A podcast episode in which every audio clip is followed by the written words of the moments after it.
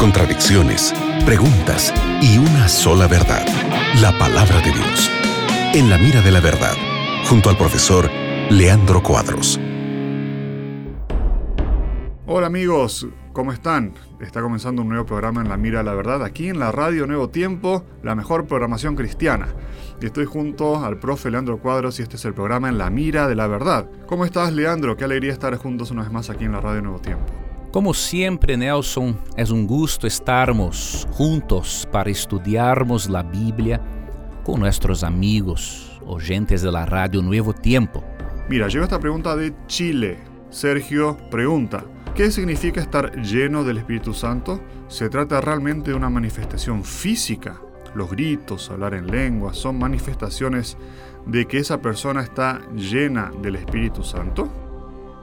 Estar lleno del Espíritu Santo é ser bautizado com o Espírito por ocasião de la conversão e continuar tendo sua companhia, sua orientação durante toda a vida cristiana. Quando uma pessoa está llena del Espírito Santo, esta persona manifiesta dones espirituales. De acordo com 1 de Coríntios 12. E quando a pessoa se encontra llena ou llena del Espírito Santo, ela também manifiesta el fruto del Espírito, que são nove calidades de caráter de Gálatas 5, 22 e 23.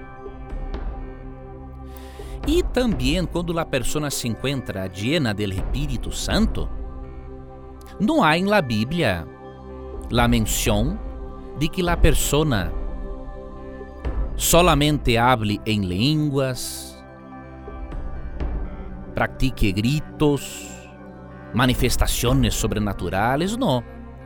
Por exemplo, em Hechos 13, 9, Pablo, lleno del Espírito Santo, no recibió el don de lenguas e no foi tomado por um éxtasis que llevase Pablo a gritar. Vou a ler o texto, Hechos 13, 8. 13 é 9, em la verdade. Entonces Saulo, que também é Pablo, lleno del Espírito Santo, fijando en él los ojos, dijo: Oh, lleno de todo engaño y de toda maldad, hijo del diablo, enemigo de toda justicia. ¿No cesarás de transformar los caminos rectos del Señor? Ahora pues, he aquí la mano del Señor está contra ti, y serás ciego, y no verás el sol por algún tiempo. E imediatamente cayeron sobre él oscuridad y tinieblas e andando alrededor buscava quem le condujese de la mano. Entonces el procónsul, viendo lo que había sucedido, creyó maravilhado de la doctrina del Señor. Pablo, lleno del Espíritu Santo, repreendió um falso profeta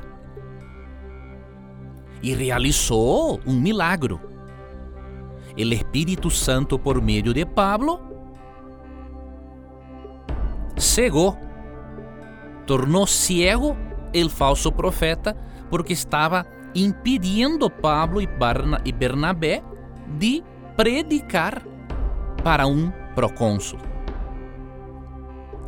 Então, estas são algumas das manifestações do Espírito Santo quando a pessoa se encontra llena de ele não pode manifestar gritarias, porque Efésios 4, 30 e 31 disse que gritarias entristecem al Espírito Santo. Então, há muitas manifestações do Espírito em muitas igrejas de cristianos amorosos e sinceros que, la verdade, não são manifestações do verdadeiro Espírito Santo. Excelente, gracias Leandro, gracias Sergio. Y un fuerte abrazo a los oyentes de Chile. Sigue en compañía de la Radio Nuevo Tiempo. En cualquier momento regresamos con el programa En la Mira de la Verdad. Gracias, Nelson, por las preguntas, por presentar las preguntas de nuestros oyentes. Gracias, amigo oyente, por tu participación, que es hermosa.